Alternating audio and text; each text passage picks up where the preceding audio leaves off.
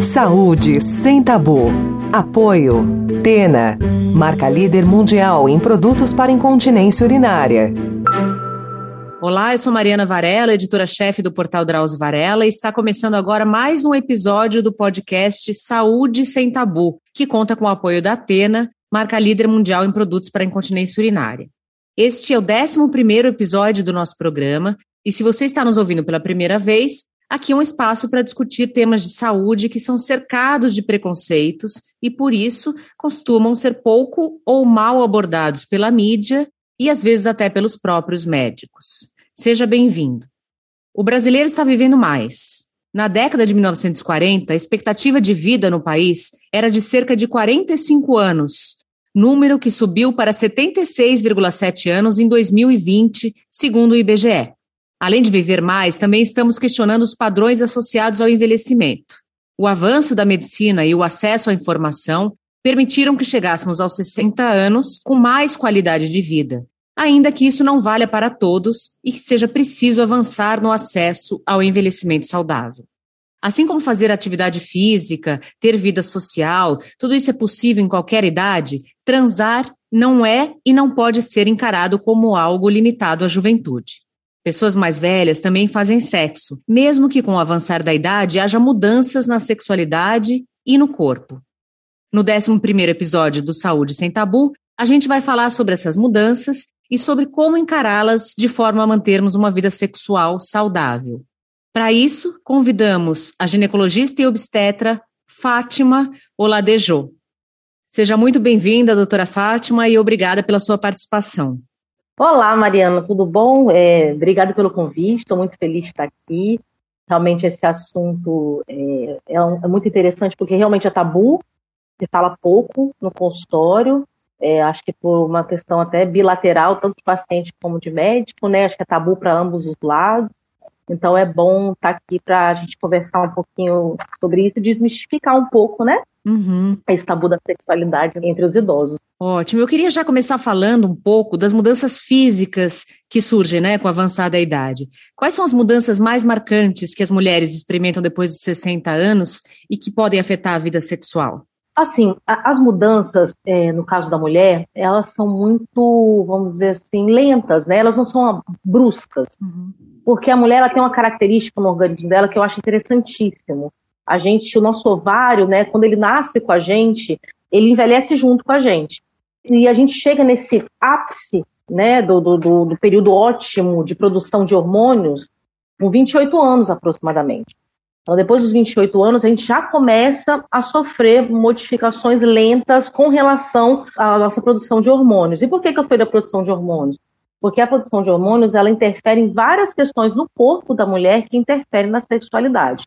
A partir dos 60 anos, a grandíssima maioria das mulheres já entraram na menopausa. O que é menopausa? É a última menstruação, né? É o momento que nosso corpo não vai mais ovular, o nosso ovário ele interrompe a produção de progesterona, estrogênio e testosterona, que são três hormônios que interferem em algumas questões do nosso corpo, como, por exemplo, é, o libido, né, desejo sexual.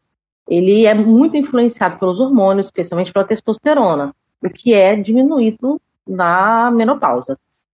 É, lubrificação vaginal é algo também de, de tamanha importância né, na prática sexual, com penetração, no caso, e é diminuído também pela diminuição da, da produção de, de estrogênio, que também é um hormônio que nosso ovário produz e que para de produzir de, por volta dos 60 anos, né?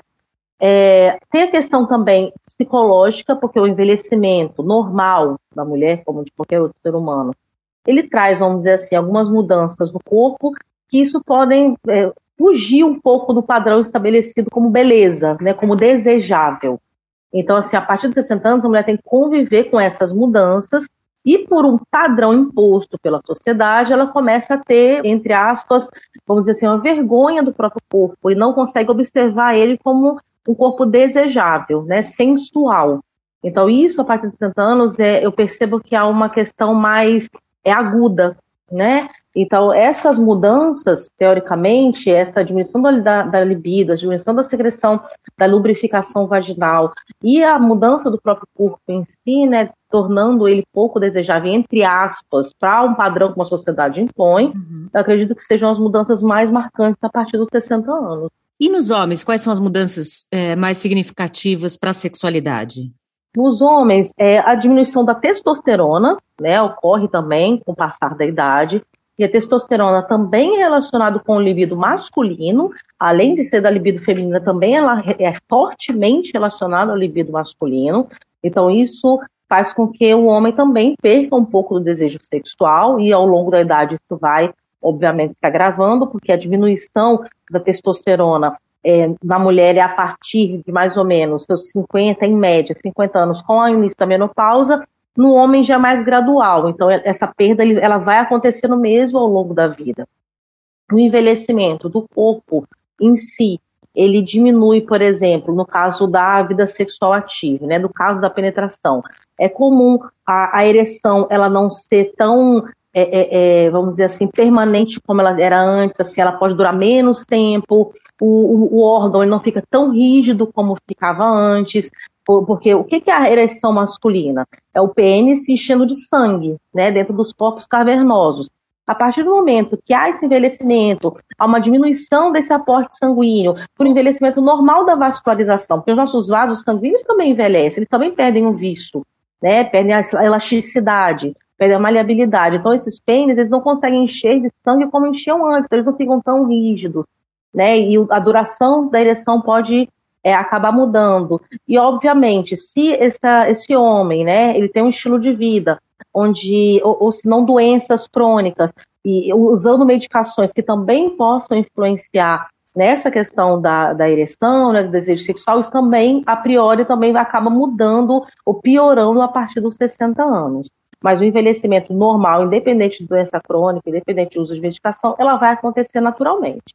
Agora, a medicina e a indústria também evoluíram muito, né, doutora? E hoje a gente já tem medicamentos e produtos que nos ajudam a enfrentar os problemas de saúde que são mais comuns com envelhecimento, como, por exemplo, a dificuldade de ereção, que você comentou, ressecamento vaginal, incontinência urinária. Você nota essa mudança nos últimos anos? Sim, eu noto um aumento da, da vamos dizer assim, do, do, da, da preocupação, né, de pessoas idosas com relação à qualidade da sua vida sexual. Eu, como ginecologista, por exemplo, eu obviamente atendo infinitamente mais mulheres. E é, mas são mulheres que são casadas com homens idosos, né? Mulheres idosas casadas com homens idosos, na sua grande maioria, e elas chegam com questões, por exemplo, meu, meu esposo, é, ele faz uso de medicações para otimizar a sua ereção, que permanece mais tempo ereção, mas eu, por manter aquele, aqueles sintomas que a gente conversou um pouquinho antes, da da dificuldade da lubrificação vaginal, né, do ressecamento vaginal provocada pela idade, tenho um, um, uma certa dificuldade de acompanhar essa evolução né, medicamentosa que foi no homem. Por que, que eu falo revolução? Nas mulheres, a gente até sempre teve hormônio local, né, é, é o, o, o, a creme vaginal com hormônio para ajudar na lubrificação, para ajudar aí na elasticidade da mucosa vaginal. Isso não é uma coisa muito nova, não. Reposição hormonal também é algo que a gente já vem com alguns anos com reposição hormonal. É, claro que agora, né, houve um tempo que ela foi demonizada, vamos dizer assim, agora está sendo desmistificada. Eu percebo que as pessoas estão voltando a, a, ter interesse em fazer essa reposição hormonal.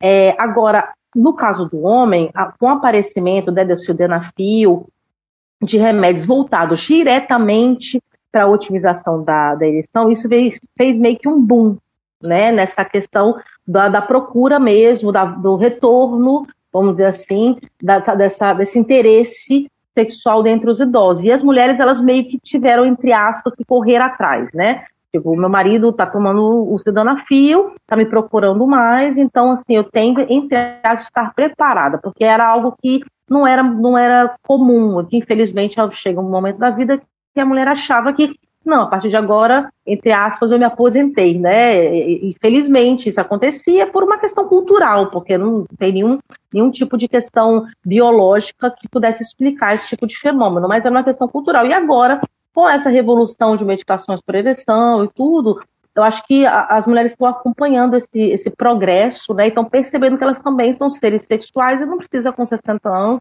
entre aspas, se aposentar, né? Pendurar chuteiras para ser mais coloquial aqui. Agora, a gente falou das mudanças físicas, né? Além dessas mudanças, a gente também tem muitas ideias preconcebidas sobre envelhecimento, né, doutora Fátima? Como essas ideias afetam a vida sexual das pessoas mais velhas? É, é realmente a palavra é, é corretiva, preconceito mesmo, né? Eu acho que isso envolve muitas questões. Uma das questões, eu até já falei, que é a questão do padrão. Né? O corpo sexual é um corpo jovem, né? É um corpo sarado, é um corpo magro, e a gente colocou, colocou isso na cabeça porque a mídia por si só, né, nosso ambiente, o ambiente que a gente vive, meio que impôs isso na nossa cabeça. Então, o idoso, ele se excluía dessa, desse cenário sexual, vamos dizer assim, ele achava que eu não, não, não pertenço mais a esse mundo. Só que isso é, uma, é, um, é um pensamento errôneo, porque, na verdade, o sexo não é só o sexo da mídia, o sexo ele traz muitos benefícios. O sexo é bom psicologicamente falando, o sexo é bom para autoestima, o sexo, o orgasmo, ele produz uma série de, de hormônios, né, uma série de, de substâncias químicas dentro do nosso cérebro que trazem bem-estar, que melhora a capacidade respiratória, melhora a capacidade aeróbica. Então, assim, o, os idosos, ele, por, por muitos anos, eles se acharam excluídos dessa situação. E agora estão retomando. Por que excluídos? Por vergonha, vergonha do próprio corpo. É, em muitos casos, o, o, idoso ele não tem o direito, né, independente se ele mora com os filhos ou mora numa casa de repouso, é, mas assim, ele não tem direito a uma certa é, privacidade, então ele não tem, vamos dizer assim, espaço para estimular a própria sexualidade, seja com uma masturbação, ou mesmo no casal, né, independente se é um casal, ou viúvo, uma viúva, uma divorciada, não importa, mas explorar a própria sexualidade a sexualidade do, no idoso culturalmente, ele é visto muito pela sociedade de uma forma infantilizada, uhum. né? Tipo, ah, sabe, é, é, não é, não é vista com seriedade, ou se não, até pior, de uma forma a trazer nojo, tipo, ah, esse velho, não, isso, isso realmente é um preconceito que é muito incontido na, na sociedade, e por causa disso, as pessoas idosas não tiveram naturalidade de procurar né, de voltar, de permanecer com a sua atividade sexual é, é saudável, né, por esses preconceitos impostos pela sociedade mesmo. A gente tem essa ideia, né, de que o corpo mais velho não é um corpo atraente, né, é um corpo que a gente tem repulsa quase, né? Exatamente. A, a, palavra, infelizmente, é essa, a questão da repulsa. Então, quando ele, quando ele acaba mostrando uma vontade, né, um desejo, uma libido, e aí a, a, a quem está em volta, né, que não está inserido, que é filho, mãe, filho é, cuidador e tudo, toma aquela atitude, essa, esse, essa, esse instinto né, de, de, de se tocar, de, de, de, ter atração pelo corpo, corpo de outra pessoa, como uma questão de repulsa, como se fosse uma coisa feia, como se fosse uma coisa suja. Ela não, ele não consegue, é, é, vamos dizer assim, associar né, o estado de idoso com o corpo sexual, o corpo que tem desejo. Então, acho que isso também é um limite, né, uma barreira nessa, nessa procura do idoso por uma vida sexual saudável. Agora, doutora Fátima, a gente está vivendo mais, né? Mas a gente está envelhecendo bem. Eu queria também que você falasse um pouquinho sobre como os determinantes sociais, né? Os fatores sociais, étnico-raciais, econômicos, como eles interferem na qualidade do envelhecimento. Com certeza. Por exemplo, vou tentar dar um exemplo mais prático. É, a qualidade do envelhecimento está muito associada com a alimentação, uma alimentação saudável. Porque, por exemplo, a diabetes no homem é uma das grandes causadoras de impotência sexual. Então, a partir do momento que esse, que esse homem, né, ele, ele não tem a oportunidade, financeiramente falando, de ter uma alimentação saudável, a ponto de evoluir com uma diabetes tipo 2, por exemplo, e isso interferir na sua vida sexual, por interferir na sua, na sua ereção, né, na, na, na forma de ter ereção, vamos dizer assim, é, isso automaticamente é um determinismo social, né? Porque não, te, não foi dada a oportunidade daquela pessoa de, de ter, vamos dizer assim, uma alimentação que seja saudável a ponto de garantir o envelhecimento com qualidade. Isso é um exemplo de homem, mas na verdade acontece é, é, é, tanto em homem quanto em mulher. A alimentação é uma questão muito importante na questão do envelhecimento, é, vamos dizer assim, o estresse, a ansiedade, né, de, de, de de, das incertezas da vida envoltas nessa questão, vamos dizer assim, sociais, isso acaba afetando diretamente a vida sexual do idoso,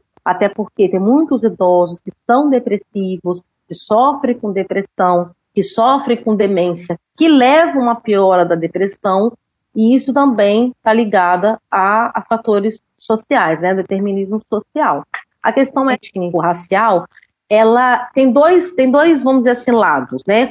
Por um lado, no caso do homem, o homem negro tem uma chance menor de ter, vamos dizer assim, doenças relacionadas à, à, à função erétil, mas, por outro lado, infelizmente, na nossa sociedade, o homem negro está mais exposto a situações sociais que o levem a, por exemplo, ter uma diabetes tipo 2 ou ter uma hipertensão crônica, tomando remédio, sendo que esses remédios vão afetar a função erétil dele.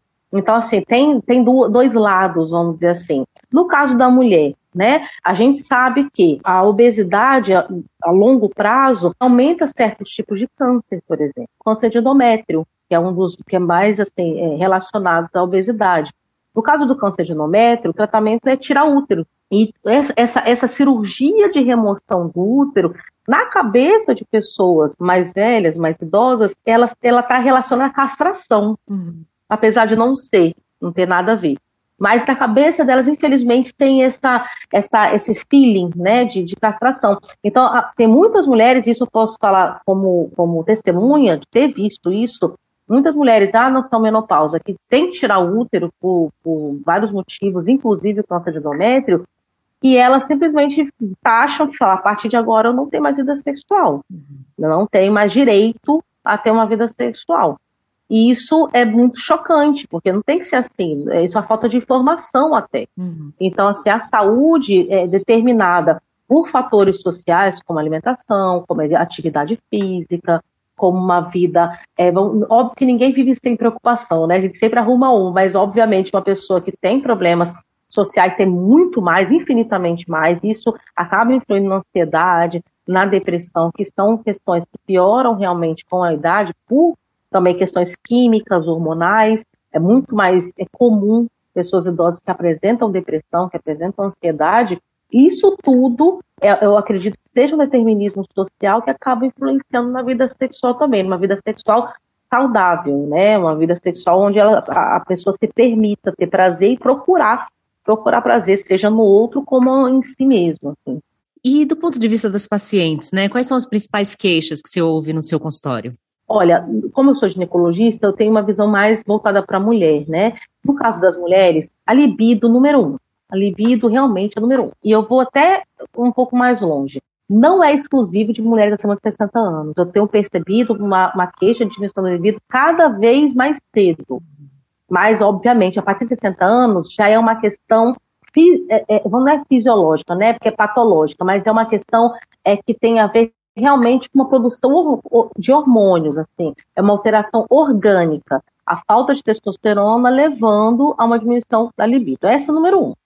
Aí, em seguida, vem a falta da lubrificação vaginal, que também é por causa de hormônio, da diminuição do estrogênio. Obviamente, com o, o, o andar, assim, os anos passando sem a lubrificação, sem atividade sexual, é, não digo regular, mas uma atividade sexual presente, há também a atrofia vaginal, que é simplesmente a vagina ela ir se fechando em torno de si mesma, porque não tem estímulo, porque não tem hormônio. Então, isso também é, é, dificulta bastante a, a questão da, do sexo com penetração, no caso, né? A incontinência urinária também é um, é um fato nas mulheres que é muito presente por causa dessa alteração da mucosa é, vulvo-vaginal, né, da, da, da falta de estrogênio, porque acaba afetando também a entrada ali da uretra. A uretra é o orifício onde o xixi sai, né? Então, com esse ressecamento da mucosa em torno dessa, desse canal, há um aumento dos casos de incontinência urinária também. Uhum. Fora a, a, a, a, musculatura que envolve a vagina, né? E, e que, vamos dizer assim, sustenta a bexiga no lugar correto dela, ele come, ela começa a ficar flácida, assim como o nosso corpo inteiro vai ficando flácido. É normal, a musculatura, né? Por uma questão também de idade, hormonal, etc., de várias questões, ela vai ficando flácida. Então, assim, a bexiga, ela normalmente muda a angulação dela para a saída dessa urina, o que ajuda a aumentar também a, a questão da, da, da incontinência urinária. Aí, por que, que eu falo continência urinária no meio de uma atividade sexual? Porque para a mulher, essa questão da continência urinária está muito relacionada à questão da autoestima. Uhum. Porque, por exemplo, durante o ato sexual, ela acaba vir a perder a urina, é algo que afeta muito a autoestima dela. Uhum. Isso acaba diminuindo a procura dela pela atividade em si. Então, ela vai ficando cada vez mais reclusa dentro desse assunto. Então, também é uma, é uma queixa que aparece muito no consultório a partir mais ou menos da idade, né, 60 anos, que é onde a gente define como idoso aqui no nosso país. Então, eu acho que na, dentro das mulheres, eu acho que essas são as questões mais, mais comuns dentro do consultório mesmo. Uhum. Agora, a gente falou que o envelhecimento né, traz algumas, algumas dificuldades para a vida sexual, mas pode trazer também benefícios para a vida sexual? Olha, eu acho que nossa sociedade é muito falocêntrica, né? Então a gente acha que o sexo é pênis da vagina, só. É. E a gente acaba limitando muito a atividade sexual com isso. A gente deixa de explorar outras questões dentro da, do ato sexual, que acaba otimizando o ato, enriquecendo o ato. Então, com a idade, pelo fato de ter essa, entre aspas, trazer essa dificuldade da, da penetração pura e simples, uhum. o idoso acaba automaticamente explorando outras formas da sua sexualidade. Uhum. O sexo oral, o toque, né, introdução de dedos, o beijo, o abraço, a intimidade por um todo. Isso, de uma forma, acaba otimizando o ato sexual, traz uma intimidade maior. Então, assim, eu acho que isso acaba se tornando um benefício, vamos dizer assim, ao longo da idade para enriquecer a sua vida sexual, deixar mais rica, é, é deixar ter mais opções, vamos dizer assim, para atingir o que, o que o sexo vamos dizer assim, ele, ele traz, né, como objetivo, acredito, final, pelo menos a Organização Mundial de Saúde já define o sexo como um, uma busca de prazer. Eu acho que o objetivo é esse, é sentir prazer. E o prazer pode ser alcançado de várias formas, não necessariamente penetração de pênis vagina ou pênis ânus. Então, mas assim, tem outras possibilidades, vamos dizer assim. Uhum. A gente sabe, doutora Fátima, que em média as mulheres vivem mais que os homens, né? Então é comum a gente ver muitas mulheres viúvas e algumas desejam viver outros, outros relacionamentos, né? Mas isso não é fácil para todas, pelo menos. Como as mulheres têm lidado com isso? Eu percebo uma melhora, melhora que eu digo assim, tá? É, elas estão saindo um pouco dessa regra imposta à sociedade que a viúva, né, especialmente uma viúva mais tardia, num casamento mais longo, que acabou, né? Inclusive até era uma pressão social. Os filhos não queriam saber da mãe namorando, e os netos achavam absurdo, e a mulher ia cada vez mais se clausurando dentro de, da sua história, né? De não procurar, mesmo com vontades, mesmo querendo ter é, é, não só a relação sexual em si, mas querendo ter intimidade com outras pessoas, né? Querendo procurar o prazer, né? Que é o, que é o objetivo final, elas se sentiriam, elas se sentiam, vamos dizer assim, envergonhadas, né? De, de, de ter essa, essa vontade. Só que eu tenho percebido sim momento da, de, de mulheres que são viúvas ou que estão divorciadas tardiamente, procurando outros relacionamentos. Eu acho que isso realmente é um fenômeno cultural. A partir do momento que as nossas idosas, né, trazendo isso para o feminino, vamos dizer, as nossas idosas são mulheres que trabalhavam, que apesar de serem casadas e agora são viúvas ou divorciadas, elas tinham a vida própria. É, é, é, é elas tinham, é, vamos dizer, uma independência, uma, uma certa liberdade. Então, Hoje em dia, elas não estão mais se, se permitindo serem tolhidas pela família para procurar novos relacionamentos. Elas estão tendo mais essa vontade, esse ímpeto de não, olha, gente, vocês são criados, você tem neto, cada um na sua, agora eu vou procurar minha vida lá fora. E essas mulheres, elas me procuram no consultório até para orientação mesmo, de falar, olha, doutora, meu marido morreu há muito tempo eu não tenho relação sexual, queria vir aqui para ter uma orientação dentro, por exemplo, da questão da lubrificação vaginal, de que forma otimizar, dentro da incontinência urinária, de que forma otimizar. Então, assim, buscando realmente o aumento dessa qualidade né, do ato sexual, independente das limitações que a idade é, é, possa eventualmente estar trazendo para essa mulher. Mas, sem dúvida nenhuma, é um aumento da procura, sim. E como viver com mais qualidade de vida depois dos 60? É uma pergunta complexa, porque envolve muitas coisas. Mas eu acho que o, o, o que mais prende realmente a população idosa de buscar a felicidade, de buscar o prazer, de buscar autonomia, é o preconceito. O preconceito contra o idoso ainda é muito grande. Então, é, é, é, é, de uma forma ou de outra, se livrar primeiro das amarras desse preconceito, se reconhecer como um corpo sexual, que tem prazer, que tem receptores é, de substâncias químicas no cérebro, onde são é, é, é, estimuladas pelo toque, né, pela intimidade, pelo beijo, pelo abraço. Então, acho que isso é a primeira coisa, porque é, a, a, as, as imposições físicas, a gente tem uma ciência médica hoje em dia que a gente consegue, vamos dizer assim, ultrapassar essas barreiras.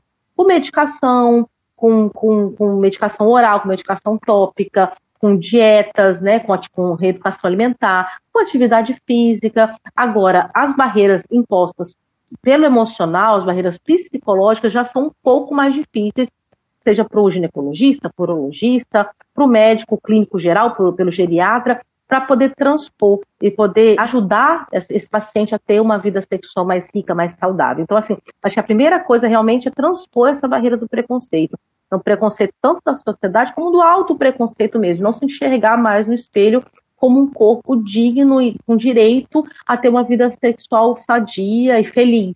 Então, assim, a partir disso, acho que como médico a gente pode auxiliar e muito o, o nosso paciente aí a buscar uma, uma vida plena, e essa plenitude envolve também a sexualidade, né, o, o sexo como busca de prazer. Agora, para terminar, doutora, eu gostaria que você fizesse suas recomendações finais para quem está envelhecendo e não quer, por isso, abrir mão da vida sexual, né? E nem precisa. Isso, é, é, eu acho que é muito importante, uma coisa que eu prego muito na minha prática médica é autoconhecimento. Dentro do sexo é muito importante você ter o autoconhecimento, porque só você sabe o que te dá. Né? É, se você não buscar saber, se você não se tocar, se você não se sentir, se você não se conhecer, fica difícil você ter esse prazer prometido pelo ato sexual, né? Então, acho que o autoconhecimento é uma coisa muito importante. Um estilo de vida saudável, quando eu digo saudável, engloba muitas coisas, mas eu vou é, me apegar aqui à questão realmente de uma alimentação saudável, de poucos produtos industrializados, multiprocessados, ultraprocessados, excesso de sal, excesso de açúcar, praticar uma atividade física, isso é muito importante, não só para a mente mesmo, para se perceber como um corpo que é móvel, que se mexe, que ocupa lugar no mundo. Então, esse auto, nessa auto-percepção é muito importante na atividade física também.